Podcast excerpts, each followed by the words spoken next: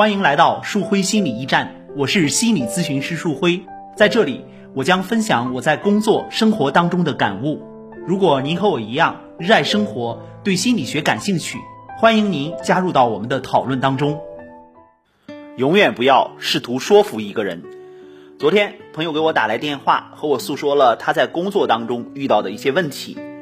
朋友越说越生气，我越听越不耐烦，心想这样的工作不做也罢，把老板炒了算了，哪里还混不了一口饭吃呢？心里想归想，我嘴上可没有这么说，因为我明显的感觉到他跟我诉说这些事情的时候，其实是想让我安慰他一番的。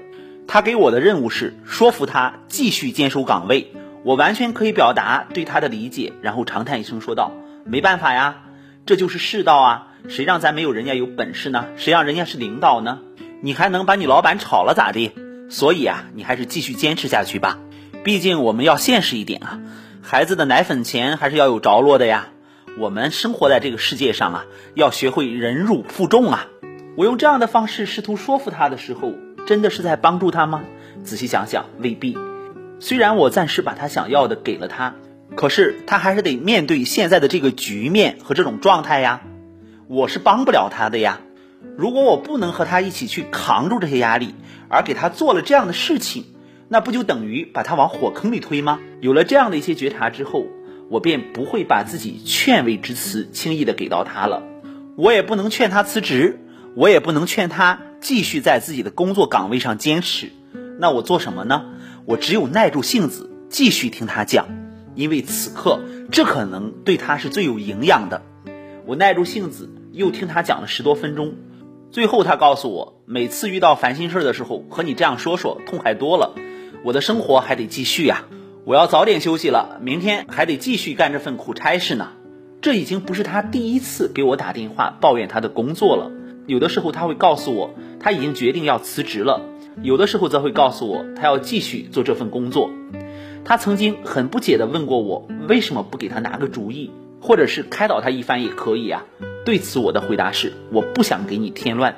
在几次聊天之后，他告诉我，的确和别人相比，他更愿意和我聊，因为在这里和我聊的时候，他不会有一种被误解的感觉，他也不会有一种不被理解的感觉。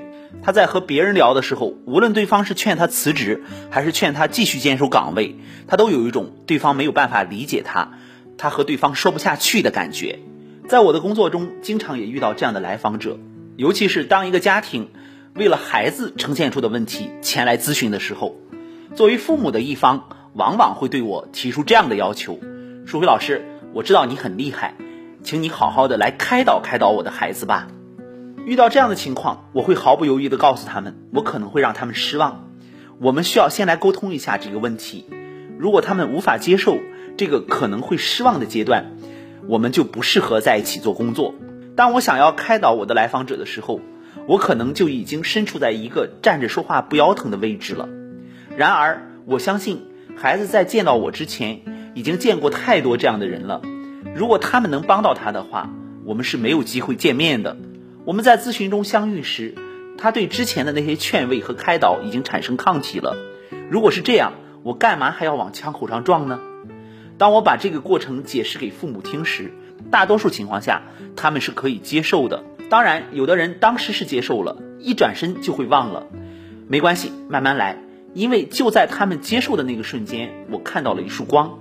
这也是我经常说的关系当中的资源。我经常这样安慰我自己：眼里有光，心中不慌。在做家庭治疗的时候，我往往需要经历一个阶段性的考验，就是拿着孩子的父母交给我的钱，不去做他们希望我做的事儿。比如说像劝慰孩子啊、开导孩子这样的事儿，这个阶段只要熬过去，眼前遇到的困难便会有一个很大的突破了。说到底，用不劝慰的方式去让对方有足够的空间自己搞定自己，用不开导的方式让对方尝试着自己放松下来，想开一些，用不说服的方式让对方有空间去选择自己的生活方式。并且心甘情愿地为自己的选择负责，这是心理学视角下咨询师做出的最有价值的选择和尝试。经过不断的练习和调试，在日常生活中，你也可以具备这样的心理学视角。